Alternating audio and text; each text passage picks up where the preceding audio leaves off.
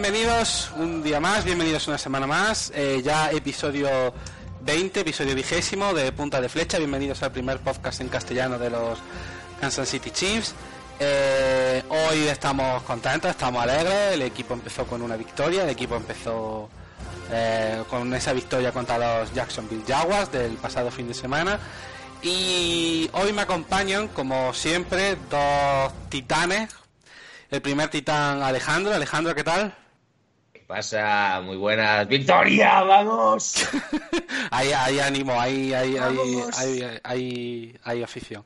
Eh, y Luis, que está llevando a Antonio Brown no sabemos si todavía sea a la cárcel o a, o a Boston. Luis, ¿qué tal? La verdad es que lo tenía mejor cuando estaba con los Raiders porque en el campo hacían una cárcel, ¿no? En el campo de los Raiders se incluye una cárcel. En Las Vegas van a hacer un calabozo, sí. chicos, como breve inciso, así también que los que nos escuchen nuestros oyentes, ¿habéis visto el, el, super highlight que han colgado de Antonio Brown, de Antonio Brown con Raiders en YouTube? Dura tres segundos y es todo en negro, tío. luego, luego, lo, luego lo buscaremos. Eh, por Dios, qué buenísimo. Vale, luego lo pondré si eso en, la, en esta cuenta de Twitter. Eh, Luis, ¿qué tal estás? ¿Bien? Bien, bien, muy Con ganas de, empezar, ¿no? Bueno. Eh, pues nada, antes de, empezar, queremos dar las gracias a todos nuestros oyentes. Ya sabéis que nuestras líneas de comunicación están abiertas en nuestra cuenta de Twitter, arroba ChiefsPain. Y pues nada, muchas gracias como siempre y hoy me van a, acompañar pues, Alejandro y Luis. Así que empezamos. Bueno, eh, el primer partido contra los contra los Jacksonville Jaguars en Jacksonville se presentaba, pues digamos, eh, en un en Jacksonville, en Florida, buen tiempo, parecía que hacía buen tiempo, parecía que hacía buen día, mucho sol, mucho calor eh, los Chiefs empiezan, empiezan el partido. Eh, el primer drive que anotan los, los Chiefs eh, a través de un pase de Sammy Watkins, pero bueno, eso de eso hablaremos un poquito. Luis, por favor, perdóname. ¿Puedes mutearte un segundito? Claro. Gracias. bueno, gracias, Luis.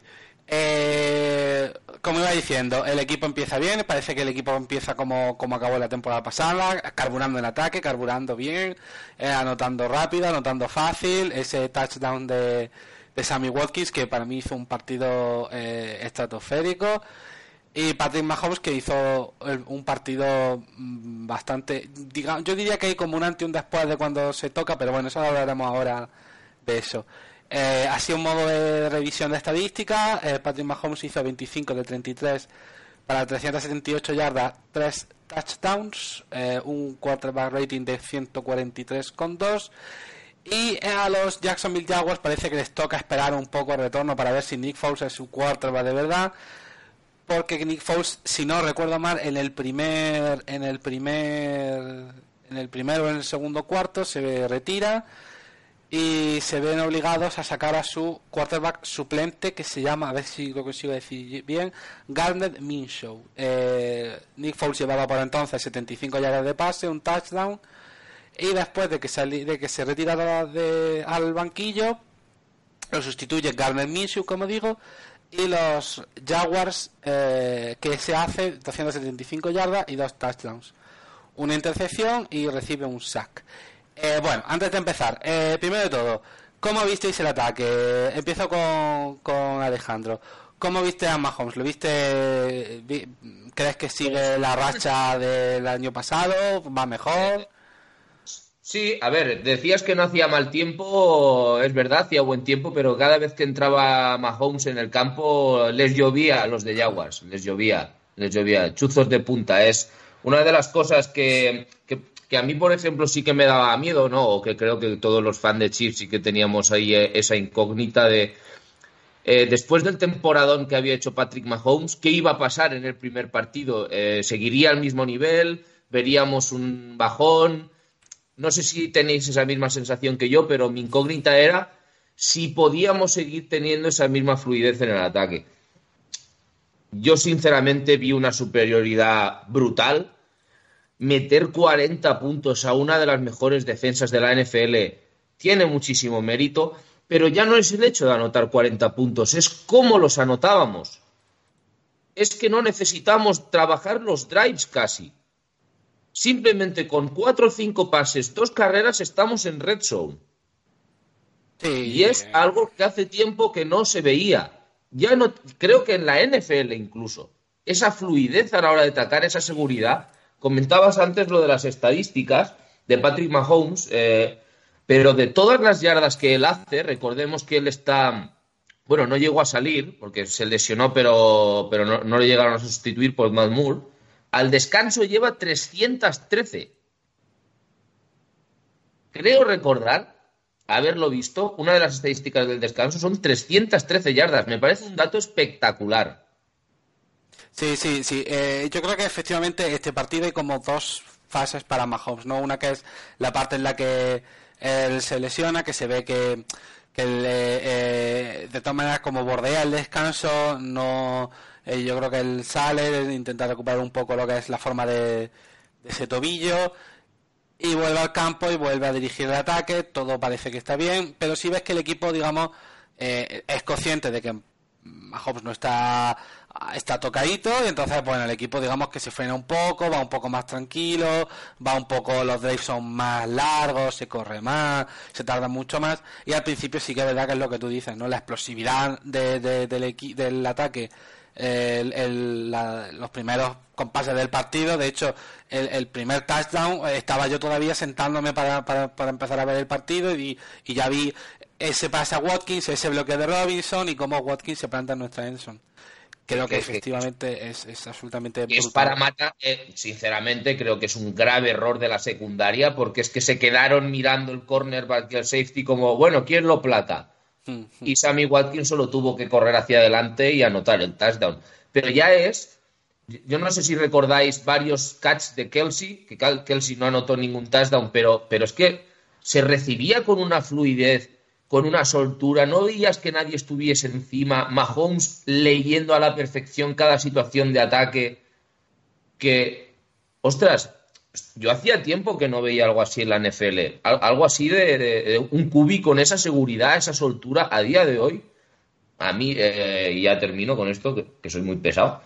Eh, me da la sensación de que da igual el jugador que esté dentro en el cuerpo de receptores, en los corredores. Mientras esté Patrick Mahomes, yo diría que podemos. Tenemos equipo para, para rato. Luis, desde el circuito de Montmeló, ¿qué me, qué me cuenta? A ver, primero, disculpas por el sonido. No, no te preocupes, no te preocupes. En cinco minutos cambiará esto porque pararé y, mi, mi superfurgo y se escuchará mejor. Eh, a ver, es que, claro, a mí me, resulta un poco difícil porque esto es sobre el Overreaction Monday, o la Overreaction Week en este caso. Es sobre reaccionar a todo, ¿no? Porque es un partido solo y no sabemos eh, qué, punto tiene, o sea, cuál es la vara de medir, dónde está. Porque en principio Jacksonville es una super defensa y por lo tanto la vara de medir de esos 40 puntos y de toda la exhibición ofensiva que se relajó en la segunda mitad porque si no les hubieran caído 50 y pico eh, pero esa sobre sobre qué la estás haciendo esos 40 sobre qué los estás haciendo en principio sobre una gran defensa, sobre una de las mejores defensas de la NFL, por lo menos en cuanto a nombres, ¿no? Pero el año pasado eran los mismos nombres y, sin embargo fue una calamidad esa defensa, no, no funcionó, se decía que, que los jugadores de Jacksonville estaban, que pasaban de todo, que, que todas las noches de antes se van de fiesta, que les suda la polla, que esa organización, perdón, esa organización es un desastre, que Don Marrón que no vale, que entonces eh, sí, claro, eh, es una super defensa por nombres, pero a lo mejor resulta que le hemos metido 40 puntos a una defensa a la que todo el mundo le va a meter 40 puntos. Entonces no, no, no lo sabemos porque no se sabe lo que va a pasar, ¿no? De momento bien, prefiero, claro, prefiero meterle los 40 puntos y quedarme con esa duda que, que no hacer un mal partido. Eh, pero lo dejo ahí un poco en stand-by para ver qué es lo que contra quién hemos jugado y eso lo veremos pues de aquí seis o siete jornadas, veremos cómo está Jacksonville, qué partidos ha hecho, en qué, en qué punto de la clasificación está y cómo carbura su defensa. ¿no? Hombre, también, yo, perdona Luis, yo creo que también influyó un poco cómo se fue del partido Miles Jack, porque se, se le fue la pinza. Sí, pero eso, eso, eso quiero hablar ya le habíamos hecho, pero ahí ya le habíamos hecho dos o tres big plays, ya eh, creo que ya ganábamos 14 a 0 o algo así. eh, o sea, ya, ya le había igual que cuando se lesiona Paul, que podía ser una de las claves del partido, la sensación, y eso que fue muy prontito que se lesionó, la sensación era que, que el partido eh, estaba igual que estuvo después, sin Falls. O sea, no, no, no parece que fuese una clave tan tan importante, ¿no? Porque el partido ya tenía esa dinámica de, lo que dice un poco Alejandro, ¿no? De, de esa facilidad para atacar. De que ellos a lo mejor nuestra defensa no aguantaba, pero es que da igual porque les ibas a, cuando apretaras un poquito el acelerador les ibas a meter puntos de una forma o de otra. Así que un poco la, la duda esa de saber contra quién hemos jugado. Eh, eh, contento evidentemente por, porque, porque esa regresión que se espera, pues por lo menos la aplazamos una semana más. Pues puede que sí que exista la regresión de Patrick Mahomes, porque los Ravens, que te estudian todo y que tienen una defensa de esos y todo, pues de aquí dos semanas eh, a lo mejor vemos eh, un plan de juego muy diferente que consigue parar a Mahomes y eso es perfectamente posible. Así que no sé, pero eh, quizás un poco preocupado por el tobillo de Mahomes porque sí que volvió a salir a campo, pero cojeaba en muchos momentos, aunque hoy se le ha visto entrenando eh, eh, a tope en principio y Sí, ha entrenado toda la semana. debería, no debería pasar eh, mucho más. Y, y- luego el plan de Watkins, ¿no? que, que parece que eh, eh, Hill se lesionó y Watkins cogió las riendas, pero yo tengo la sensación de que ese plan ya estaba diseñado. Así que, que la lesión de Hill nos va a ir mal para muchos partidos, pero no para este, porque ya sabemos que, que Andy Reid de repente eh, quiere jugar un partido con Travis Kelsey y, y hay un mogollón de targets a, a Travis Kelsey y luego al otro le apetece hacerlo con Watkins y lo hace con Watkins y al otro con Hill y al otro con el fullback o con quien le dé la gana, ¿no? Eh, y eso lo hemos visto muchas veces y, a mí me da la sensación que ese plan ya estaba diseñado así, ¿no? Que, era, vale, pues nos van a coger a, a Hill y a, y Harman en, profundos y vamos a, a usar a Watkins por la zona de los números y, y así es como se desarrollaron la mayoría de los, de los touchdowns por la zona de los números, excepto el ese que, que es una especie de, de una ruta out en, en la end zone. Eh, el, el resto tira por los números y para adentro, ¿no? Eh, yo creo que eso estaba ya prediseñado de, de esa manera porque lo hemos visto varias veces. Vale, yo quiero, ha dicho Alejandro, menciona a lo que pasa con, con Miles Jack. Eh, para el que no viera el partido, que me imagino que la gente que no lo habrá visto, Miles Jack en la primera mitad del partido, si mal no recuerdo, eh, es expulsado por eh, pegar a un jugador por una especie como de intento de, puñetazo, ¿no?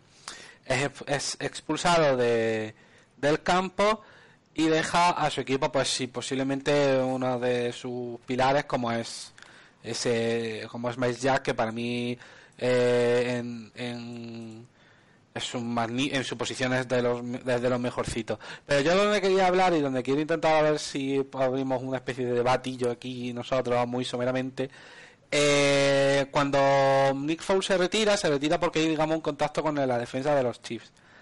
Eh, Nick Foles se va lesionado y llega eh, el ataque de los Chiefs al campo. Eh, la defensa de los de los Jaguars siempre ha sido una defensa eh, dura, una defensa fuerte, una defensa potente, una defensa que, que, que, que, que va a que si tiene que coger al quarter va a tirarlo al suelo y que coma césped, que coma césped. Eh, mi pregunta es, ¿no visteis que a lo mejor el- la defensa de los de los Jaguars malentendió lo que ocurrió con los Chiefs con el, en, el, en la lesión de Foles y llegó un punto en el que empezó a intentar ir a lesionar a jugadores de los Chiefs? Totalmente. O sea, tú, vamos, voy a, voy a ser sincero. ¿Creéis que a lo mejor, y no quiero pecar de llanto y no quiero pecar de decir "Mm, nos han pegado en el culete, no? Porque yo entiendo que el fútbol americano, que este deporte es un deporte de mucho contacto, un deporte, como decía Vince Lombardi, un deporte de colisión, donde hay mucho golpe y donde hay mucho tal. Pero eh, entiendo el golpe bien entendido, es decir, yo entiendo que si vas a aplacar, vas a aplacar con todo. Pero no entiendo golpes a, a de, a golpes deshora, no entiendo golpes eh, puñetazos al aire, no entiendo mm, placaja a las rodillas, no entiendo, digamos, ciertas cosas que yo creo que van a dañar. Entonces, eh, mm, voy a empezar por Alejandro, que es el que ha respondido primero. ¿Tú crees, o, es, mi o es sensación mía, que de verdad crees que existió ese juego sucio, vamos a decir, por parte de, los Jaguars? Eh, Chus, tú sabes que juego a fútbol americano. Sí. Este, para los oyentes, estoy viviendo en Dinamarca, juego a fútbol americano y yo puedo decir a ciencia cierta que cada jugada que hacía la defensa después de la lesión de Nick Foles era buscar a Patrick Mahomes. Y a mí lo único que me molestó era que los árbitros no estaban pendientes de eso. Para nada. Y se supone que la nueva, la, nueva reglamentación tiene que proteger al QB en el momento en el que él lanza el pase. Y Patrick Mahomes, en el momento en el que él lanza el pase, yo no sé la de hostias que recibe, que siempre estaba en el suelo. Y, no sé si recuerdas, en el, en el, grupo de WhatsApp puse constantemente, están intentando ir a lesionar a Mahomes. Yo, tenía la sensación de que después, yo creo que, sinceramente, creo que malinterpretaron em, eh, la lesión de Foles, porque tampoco creo que fuese una acción fortuita. Simplemente, eh, si recordamos la lesión, fue justo en el touchdown que hizo Nick Foles, que fue un churro como una catedral, y, la lesión y la lesión en sí no parece muy fuerte, simplemente recibe un golpe por parte de Clark, si no recuerdo mal, él cae al suelo y simplemente pues al caer mal eh, se ha roto la clavícula, creo. Ya está, no es ninguna opción fortuita, yo sí que tuve la sensación de que la defensa iba totalmente a por Patrick Mahomes, pero totalmente y a destiempo, estoy de acuerdo contigo. Luis, tú que eres una mente prudente y eres era un tío que se viste por los pies. ¿Tú, ¿Tú qué dirías de...? ¿Crees que de verdad existe eso? ¿Crees que sencillamente, como veo que, mi, que a mi equipo al que le están pegando en el cielo la boca, tiendo a exagerarlo? A ver, eh, en primer lugar se me escucha bien ahora. ahora. Sí, ahora perfecto, sí. Estaban calentitos.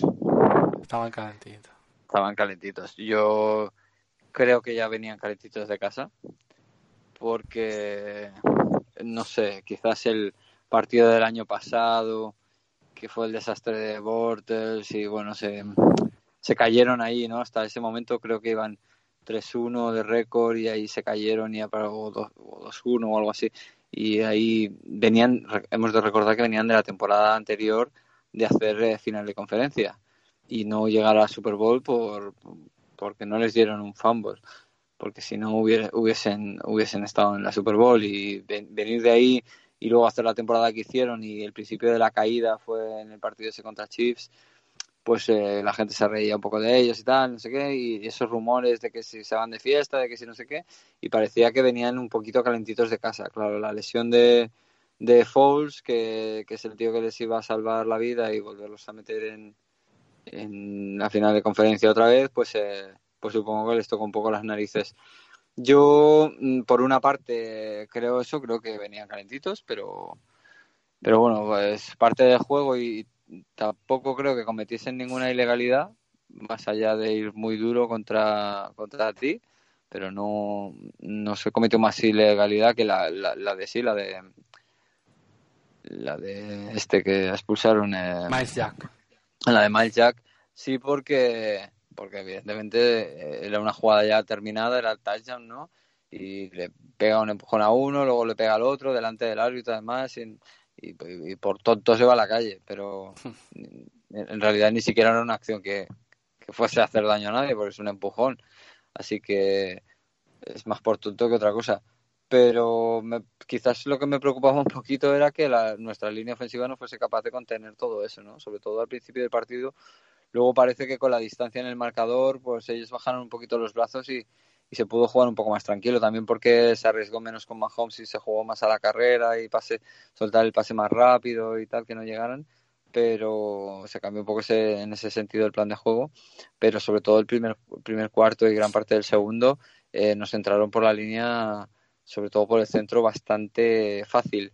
Y e, es evidente que estás hablando de, de los Saxonville, ¿no? Que les llamaban, porque la capacidad esa para llegar a quarterback pues es de los equipos que más grande la tienen. Por lo tanto, lo que decía antes de las varas de medir, pues, eh, pues es una vara de medir importante porque es gente que te puede hacer daño. Pero sí me preocupó, quizás de las cosas que me preocupó un poquito más fue, fue la línea ofensiva que no fue capaz de, aguantar todo eso. Pues a mí, por muy enfadado que vengas, si yo soy mejor que tú, pues te, te bloquearé, te tiraré al suelo y por mucho que tú quieras llegar a Mahomes, no, no vas a llegar, ¿no? Pero no, no, no los pudieron contener.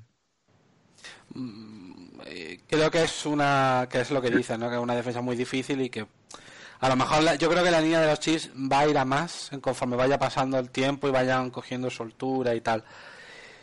Pero bueno, yo creo que sí, que básicamente estoy de acuerdo con, los dos, ¿no? Yo creo que estaban calentitos y yo creo que llegó un punto a, a, que no, a que por pura frustración, muchas veces ves, lo ves en todos los deportes, por pura frustración vas perdiendo, vas detrás, te ves que están pasándote la mano por encima en, en defensa y la defensa pues pues muy muy agresiva que incluso pasa la, agresividad, ¿no? Eh, tú hablabas, Luis, de, la racha hasta que decías de que los Jaguars llegan, los Jaguars llegan a Kansas City el año pasado 3-1 y encadenan después de ese visto después de esa derrota seis derrotas más. Puede ser que sí lleve razón que, llegara a un punto en que estaban en que venían calentitos de casa. Eh, bueno hablando ya, ya dejando un poco atrás el tema del ataque y tal eh, bueno sí perdón antes de nada. Eh, Hill eh, para informar a nuestros oyentes tiene de entre 6 a 8 semanas, si no lo he leído mal. Es que no sé si eran 4, 4, 6, 6, 8. Yo diría que 4-6, pero que no lo querían meter en la injury. 4-6, exactamente, no lo metían en la injury. Sí, al principio dijeron 6. Al principio dijeron 6-8 y ahora la última información que salió era que 4, era de 4 a 6. Correcto. Pues esas cuatro lesiones, esas cuatro de 4 a 6 semanas, ese mes, mes y medio que va a estar que va a estar fuera eh, Tyreek Hill, pues eh, bueno, veremos a ver cómo será este el equipo. Yo creo que el equipo tiene recursos para estar viviendo sin Tyreek Hill un tiempo, no toda la vida, y un, tiempo. Eh, antes de nada, eh, para el que no para el que no viera el partido, hay un jugador que la verdad a mí me gustó mucho como jugó, eh, LeSean McCoy. Eh, 10 acarreos, 10 intentos de acarreo, 81 yardas, una recepción, 12 yardas. Casi 100 yardas entre una entre carrera y, y, pase. Eh, muy rápidamente, ¿os gustó? ¿O lo visteis bien? ¿Lo visteis que está centrado en el equipo? ¿Que parece que puede aportar cosas al equipo aparte de la veteranía de un jugador? ¿O creéis que esto es... que en realidad lo que va a pasar es que va a ser pues eh, un pufito, por así decirlo? Mm, eh, yo primero mismo. Sí, sí. Eh, yo, la, la, verdad, eso. Yo no estoy tan de acuerdo con Luis en lo del tema de la OL. Creo que, sinceramente, para cómo hablábamos al principio de la OL y del miedo que teníamos nosotros a, a eso, creo que funcionó relativamente bien, sobre todo la protección del pase. Eh, y, y, luego lo que también habla muy bien de la OL es que, que nuestros running backs pueden avanzar con facilidad. Por tanto, quiere decir que bloqueamos bien, que podemos eh, generar buenas aperturas de gap. Y luego lo de Lison McCoy creo que está mm, en el mejor equipo, en el mejor momento, tal y como está su carrera ahora. Y, yo estoy encantado de que esté en el equipo. Creo que nos va a ayudar muchísimo, sobre todo a, darnos ese plus, ¿no? O quizá no como running back uno, pero sí como, como revulsivo. Luis, ¿te gustó LeSean McCoy? Yo le meto, el palo a Alejandro. no, es broma. Eh, pero sí puntualizo.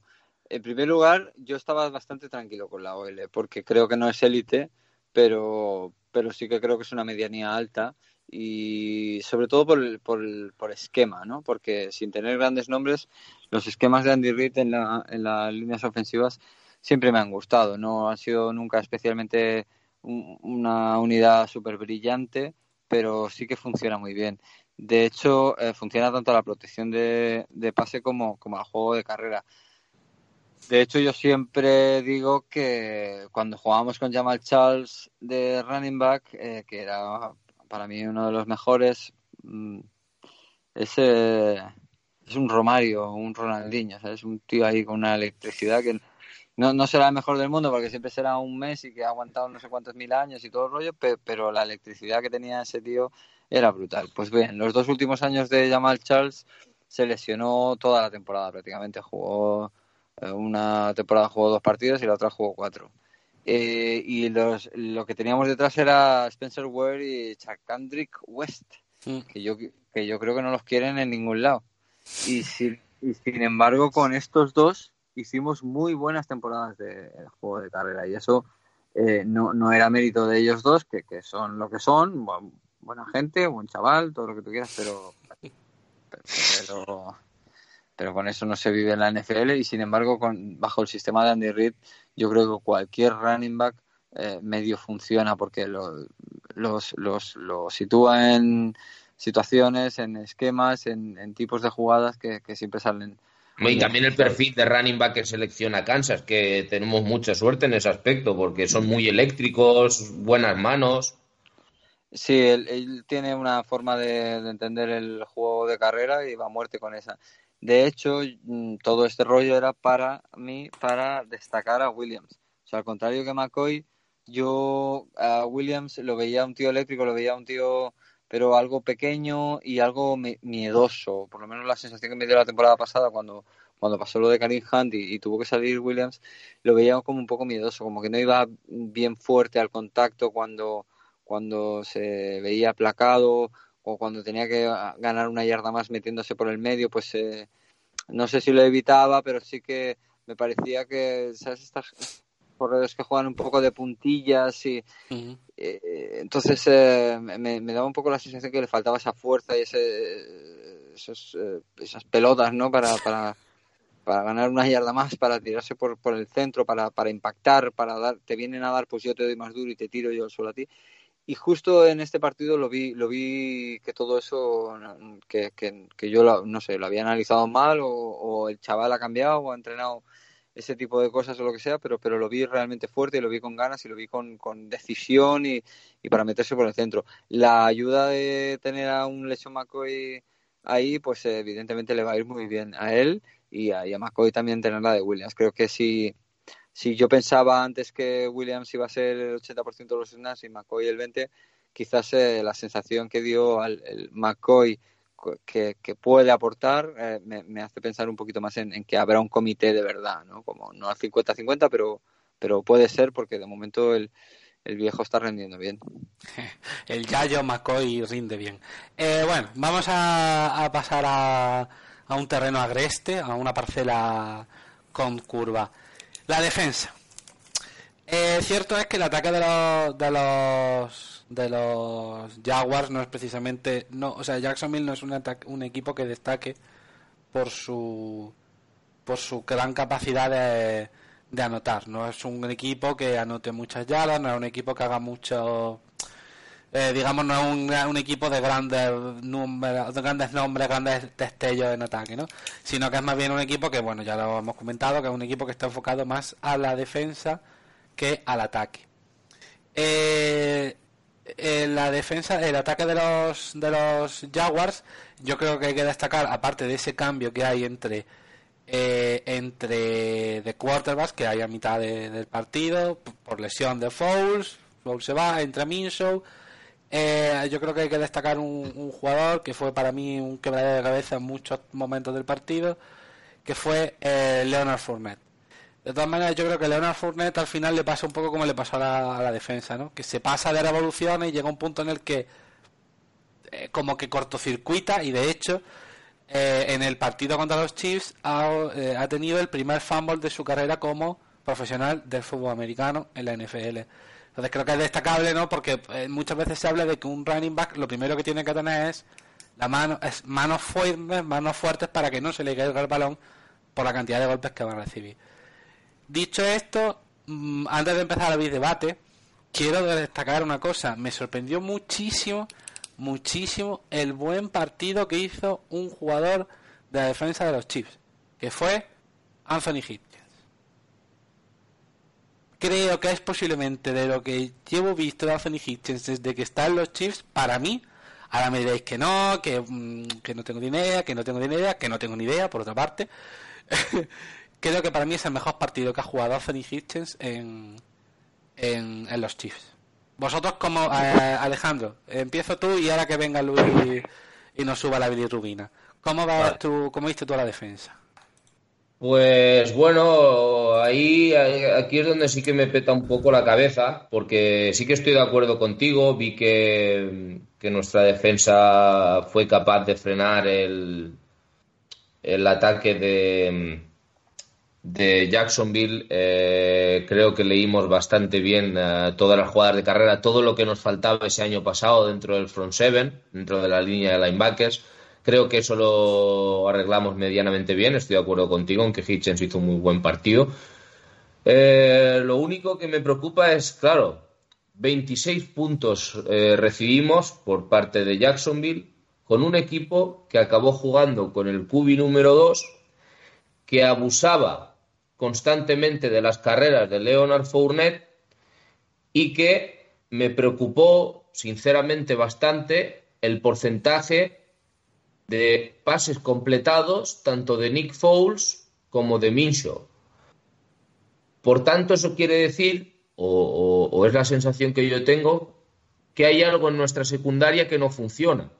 Porque primero, creo que también lo comentamos en el, en el grupo, cuando, cuando recibimos el touchdown de Nick Foles, el balón es un huevo justo en la end zone y, claro, me extraña muchísimo que, una, que un cornerback no dé tiempo a reaccionar y a levantar la cabeza para, para intentar deflectar esa bola, por lo menos.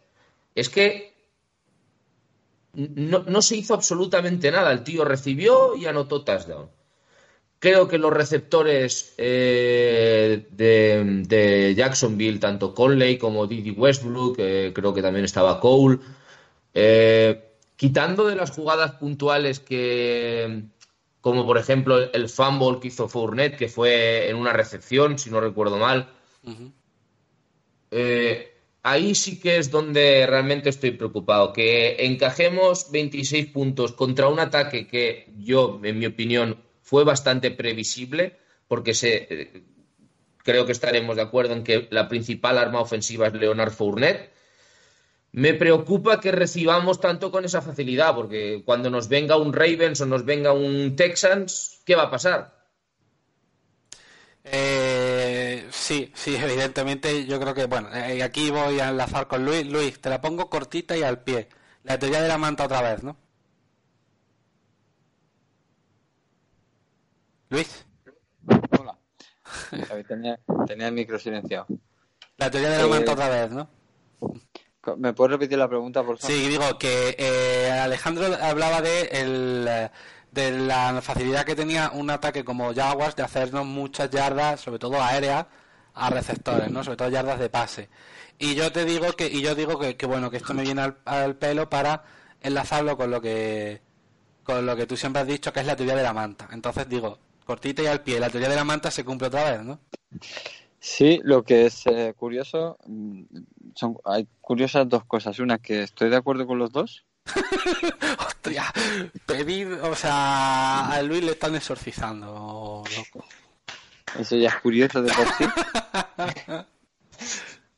eh, y la otra es un poco la sorpresa. Quizás la teoría de la manta que tú dices explicaría la sorpresa, pero es verdad que, teníamos muy pocas esperanzas en la secundaria y sin embargo bastantes esperanzas en la hay eh, muy pocas perdón muy pocas eh, esperanzas en la, en la línea de linebackers y sin embargo bastantes en que la, la secundaria hubiese mejorado no con las nuevas adquisiciones. La, la línea de linebackers se mantenía más o menos como la del año pasado y ya sabemos lo que era. Y sin embargo es verdad que jugaron muy bien no solo Anthony Hitchens sino sino todos en general, yo creo que, sobre todo por la capacidad de lectura, ¿no? Porque un equipo como los Jaguars que juega con Leonard Fournette, pues e, es muy peligroso al play action, porque la amenaza de Fournette siempre te hace dar ese, ese paso hacia adelante, ¿no? Entonces, eh, creo que, que, se leyó muy bien cuando era carrera, cuando era cuando era pase por la línea de linebackers. ¿eh? Creo que leyeron muy bien todo el, todo el tiempo el partido creo que se frenó bastante bien el, el, ataque de, de ellos. los puntos encajados y todo esto me dan un poco igual porque cuando vas perdiendo por una distancia muy grande de puntos, eh, el juego es un poco diferente, ¿no? Ya lo que se dice de los las yardas de la basura y todo eso, ¿no? Porque eh, juegas un poco más desesperado, arriesgas un poco más y es más fácil. Tu defensa también juega un poquito más en prevent y por lo tanto, bueno, les permites que te hagan el catch, pero que no te hagan una big play y o les permites que corras, pero que solo corran siete yardas y que te vayan avanzando el campo y que se agote el reloj y entonces anotar, o sea, que nos hicieran muchas yardas o muchos puntos eh, me da un poco igual por, por lo que te digo, ¿no? Lo que sí es esa sensación, la sensación de que la secundaria no, no funcionaba bien, de que seguíamos un poco como el año pasado, aunque con nombres diferentes eh,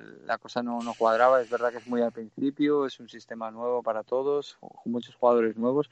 Me gustó mucho Thornhill, sí que creo que, que, jugó muy buen partido. Lo que pasa es que bueno, es un hombre solo y además eh, sin, sin, mucho peso, digamos, en el, en el grupo, porque es, es novato y está, y está eh, eh, pues eh, como segundo plano, pero, pero me gustó mucho porque en, muchas acciones se tiró hacia adelante a, cubrir, en otras acciones supo dónde hacer la, doble cobertura y, llegar él.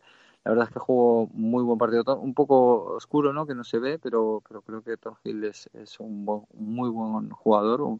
además, un séptima ronda, pues si pillas una cosa así en una séptima, pues está muy bien pero por lo demás un poco bueno a ver qué pasa con cuando se vaya conjuntando la, la secundaria. Buena noticia lo de la lo de los linebackers y, a esperar a, a, tener un partido un poco más normal a ver qué tal funciona no porque diríamos que fue bastante anormal el partido hay, hay una cosa que quiero destacar. Normalmente cuando, cuando yo miraba la, porque me, gusta mirar las estadísticas de, los equipos, de un tiempo hacia aquí, en, el, en el caso de los Chiefs, había siempre un jugador que estaba, en el caso de la defensa, que estaba siempre en el, en el, en el campo. Había siempre un jugador que estaba el 100% de los snaps en defensa en el campo.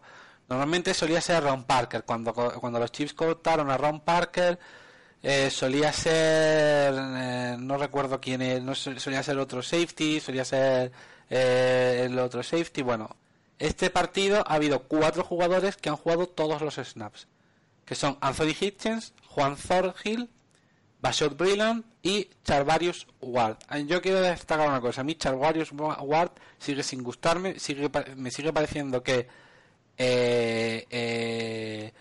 me sigue pareciendo un cornerback muy malo. Me parece que es, bueno, tenemos que apechugar con lo que tenemos, pero no me parece, bueno, me parece que es un, un, quarter, un cornerback bastante, bastante, bastante malo. Y, pero bueno, me parece un poco chocante el hecho de, que, de que el nuevo coordinador defensivo, pues digamos que haga, yo creo que según los números que estoy viendo, intenta que la defensa sea un poquito más coral, que no sea tanto un solo hombre, que no giren todo a un solo hombre, una sola posición, sino que sea más algo coral, ¿no? Eh, Tyrion Matthew juega todos los snaps menos uno, bueno, en fin, eh, pero sí, yo creo que, el tema es que, que, empezamos la temporada todos diciendo, bueno, se ha fichado a, a Tyron Matthew, el, eh, Juan Thorhill eh, parece ser un buen, un buen cornerback, parece que tenemos todo, digamos, cierta esperanza en que mejore, tenemos a Chris Jones, Frank Clark, que bueno, puede puede darnos mucho, intentar... Sí, exactamente. Y, pero luego, por ejemplo, eh, teníamos mucho miedo de los linebackers, ¿no? Teníamos mucho miedo de, de, Anthony Hitchens, Reggie Ragland es que está lesionado, por eso no jugó. Eh, de hecho, si te acuerdas, Luis, en las, en las peladillas que fuimos a hacer al diario AS, Mariano nos preguntaba que si de verdad creíamos que nuestra que nuestro problema lo iba a solventar Damien Wilson. Y a mí Damien Wilson me parece que hizo un buen, un buen partido. Me parece que hizo lecturas muy correctas, me parece que estuvo muy inteligente a la hora de... O sea, me parece que, el que se ha dado la vuelta a la tortilla. Ahora tenemos que volver a preocuparnos por los, por los por la secundaria, pero digamos que no olvidar, sino más bien decir, bueno, no está tan mal el tema de los linebackers. Ahora mismo parece ser que están cogiendo una senda positiva. Ah, no así la secundaria, sino que volvemos otra vez a los tiempos oscuros de la secundaria. Eh, ¿Queréis añadir algo más de, esta defensa de los Chiefs contra los Jaguars? Mm, no. Luis.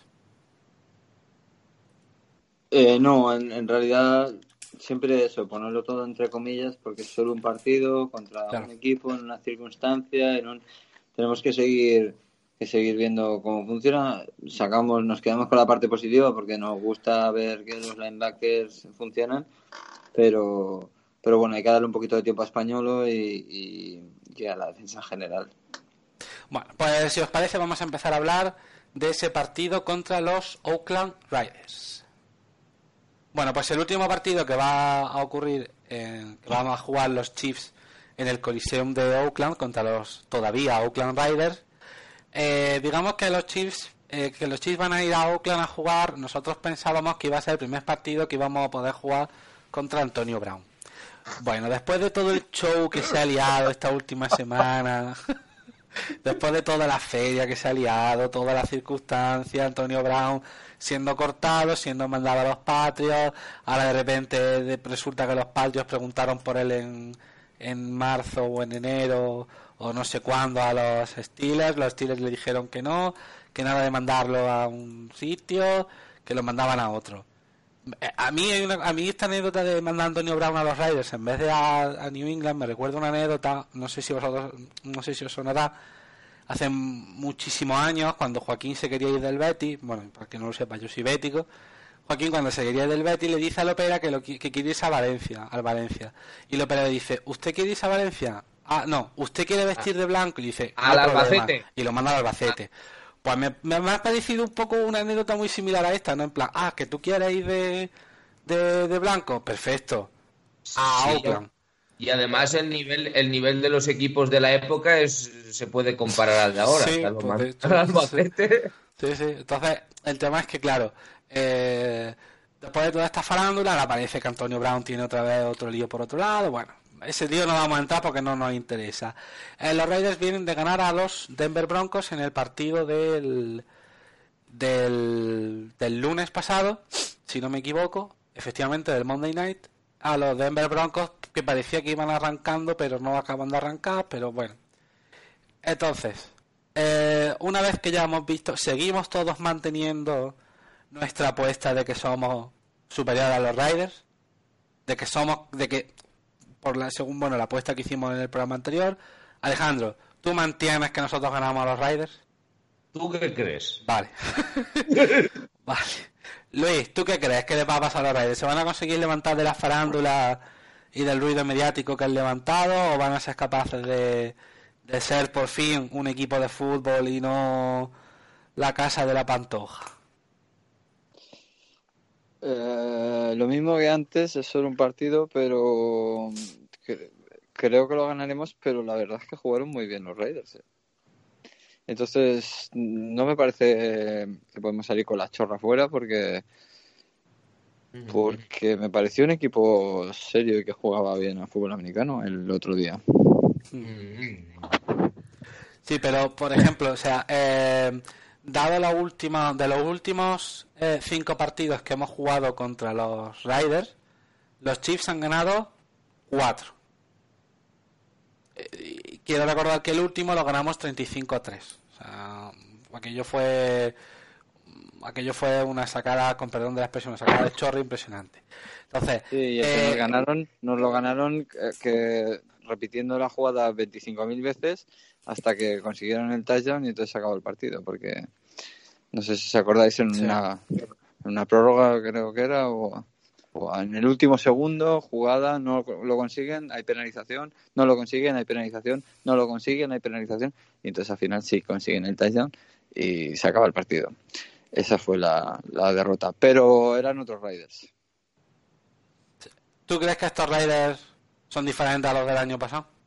Sí, yo por- bueno, por lo menos el, el partido contra Denver, ¿sabes qué pasa? Que yo le tenía bastante confianza a Denver, Mm. porque porque me parecía que era un equipo que el año pasado hizo seis victorias y con el peor entrenador de la historia de la NFL y con un mal quarter, muy mal quarterback y ahora tienen un quarterback, vale, en flaco élite no, pero pues si no es élite pero está estaba en la conversación, pues por lo menos será normal, ya no digo bueno, será normal pues si has hecho un upgrade en quarterback y has hecho un super upgrade en cuerpo técnico y conseguiste seis victorias, pues ahora estás para ocho, para nueve, ¿no? Entonces, porque la defensa se mantiene o incluso ha mejorado, han fichado a Noah Fan, aunque creo que está lesionado, lo cogieron en el draft, que me parece un, excelente tight.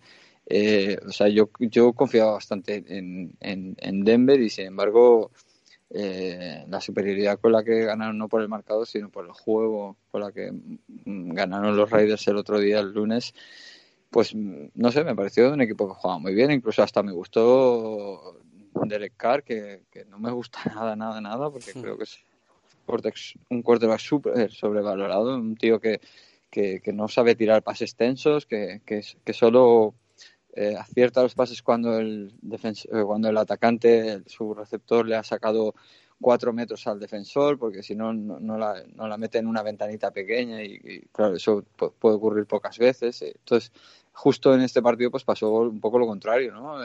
Derek tiró buenos pases tensos, las tiró en ventanas pequeñas, no necesitaba una separación muy grande del receptor para, para buscarlo y arriesgar el pase y sin embargo no, no perder el balón. Eh, no sé, justo un poco lo contrario de lo que pensaba y, y, no es que me asusten porque creo que, que, Kansas City es superior, pero, pero creo que va a ser más peleado de lo que, de lo que pensaba yo hace una semana. Bueno, yo creo que efectivamente, yo también creo que, que he visto, bueno, he visto el partido, he visto un poquito del partido.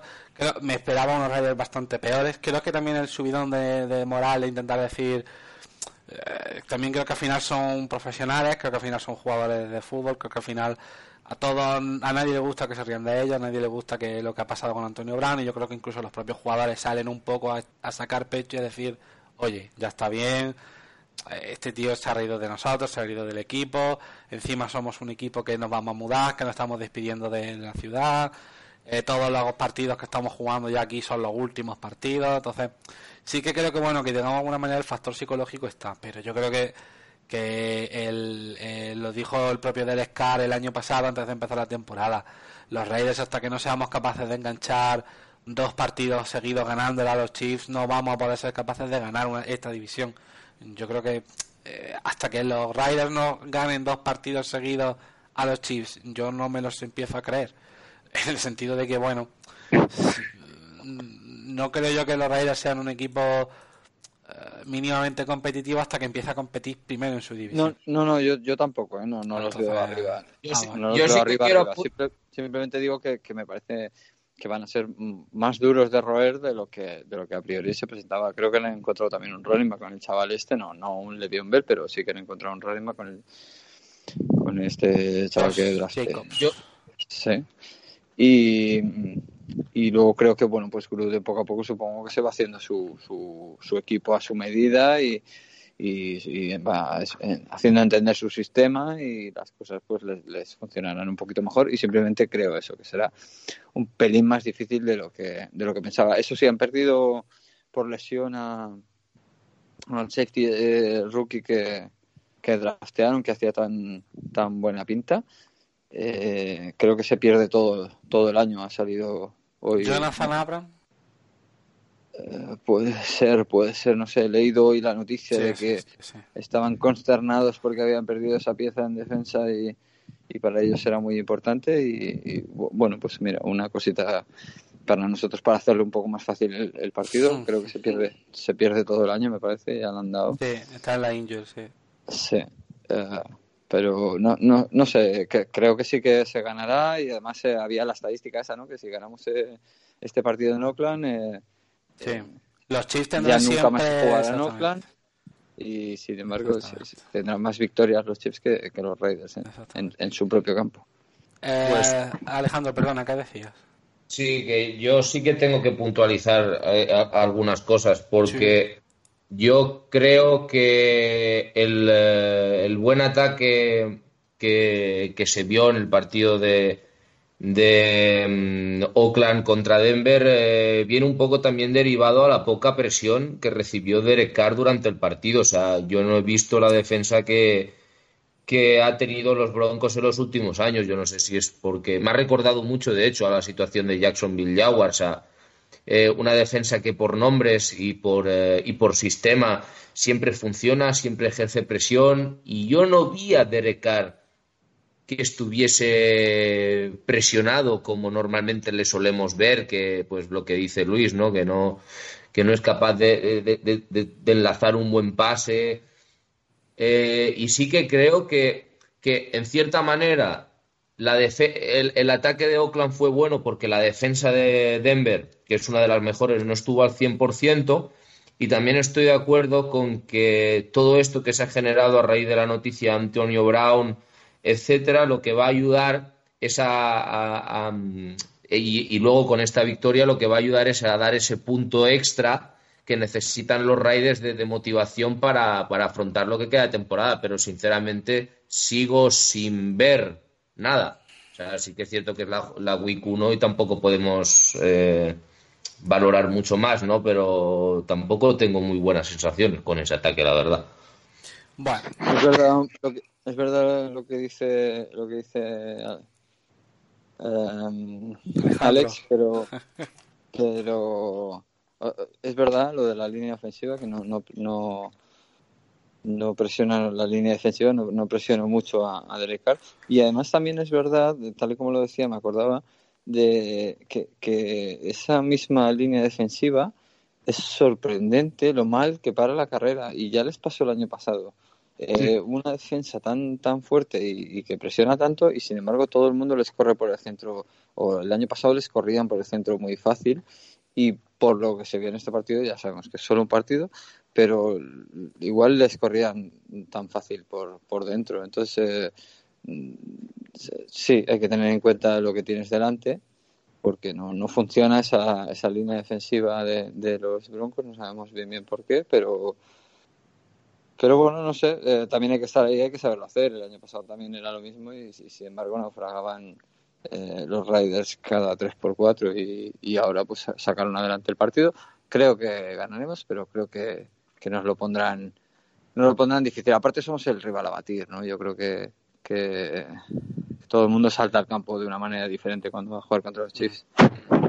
Bueno, y además, Máxime, si a eso le añades el tema de la, de la rivalidad divisional, de la rivalidad de decir hay que ganar a los... Yo creo que los Raiders van un poco obligados en cierto sentido a ganar al, al a ganar a, todos los equipos con los que juegan en casa, ¿no? Sobre todo el tema de el tema de que nos vamos, pues vamos a intentar que con quien nos vayamos, pues Sí, por, e, por eso y porque ahora media liga se están riendo de ellos por todo lo que ha pasado por Antonio Brown. Entonces, eh, la, la sobremotivación que tiene que llevar ese grupo ahora de querer reaccionar, porque también todo lo que se estarán cargando en redes sociales, etcétera, la cantidad de memes, vídeos que se están generando a, raíz de la situación de también lo que están haciendo un poco es faltar el respeto a la plantilla de Oklahoma. Y no podemos. Hay de Oklahoma, de Oakland, perdón. es de Oakland, lo que ahí se, se me mezcla la NBA a veces. Y, creo que, pues, claro, un jugador, pues siempre, después de esta victoria, que es un poco, que sirve un poco para callar bocas, y sí que es cierto que pueden venir con un punto extra más de motivación, y eso es lo que, como nos pilla un poco desconcentrado, nos puede hacer daño, pero no creo que pueda llegarnos a hacer mucho más. ¿eh? Creo que nuestro ataque a día de hoy. Bueno, como última valoración, eh yo creo que ya hemos dado bastante de largo. ¿Queréis hacer algún apunte sobre el, sobre el partido contra los Raiders? ¿Alguna, algo, alguna anécdota, algo que queráis compartir? Sí, yo, yo, Dime, yo quería, perdón, yo quería, yo, quería eh, matizar, bueno, matizar, no, eh, destacar que la importancia de ganar este partido en Oakland por el factor campo, ¿no? Porque hemos jugado en Jacksonville y ahora jugamos en Oakland y empezar la liga con dos victorias fuera de casa, eh, creo que de los cuatro primeros partidos tres eran fuera y para un equipo como, como Kansas City donde Arrowhead es un estadio muy muy difícil de, de ganar para los otros equipos eh, porque yo qué sé, si fueran los Chargers que juegan siempre fuera, o, los Rams, o equipos que el factor casa no, no influye tanto, pero en, en Kansas City, que, es tan difícil ganar, eh, creo que empezar con dos victorias fuera te deja un poquito mejor el calendario, ¿no? Porque, porque luego vienen Ravens aquí en, en casa, que es un, el partido más difícil de los de estos primeros, pero, pero es justo el que juegas en casa, por lo tanto tienes ese ese factor y, empezar con un 2-0 y, los dos partidos fuera te deja de los próximos 14 eh, partidos, 8 los vas a jugar en, casa y, es un, como una, pequeña ventaja que, la verdad es que daría muy buenas alas para, para ese inicio de temporada. Sí, además luego tenemos salidas tan difíciles como la de la de los Patriots, los Bears, la de los divisionales y bueno. Sí, que es verdad que en eso sí estoy de acuerdo.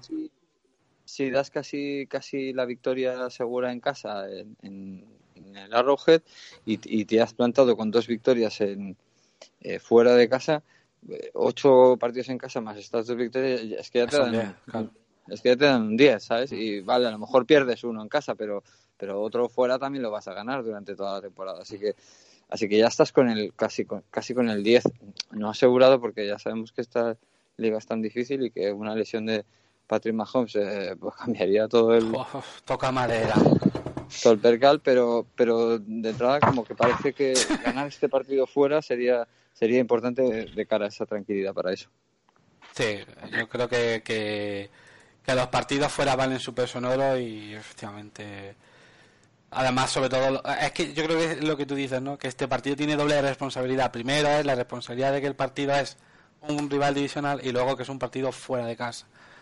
O que, pero bueno. Eh, yo creo que ya hemos dado eh, bastante la turra por hoy.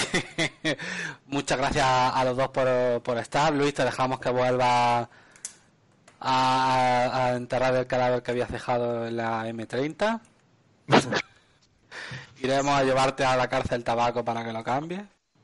Eh, que me pongan en la misma celda que Antonio Brown. vale, no te preocupes. Yo, yo le digo a tu chavala que te que, lo pida al juez, no te preocupes.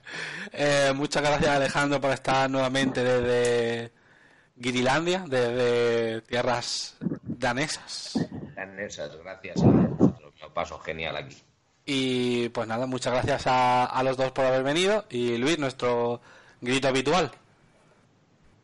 How about those? How about this? Cheese. Pues muchas gracias a todos y hasta la semana que viene.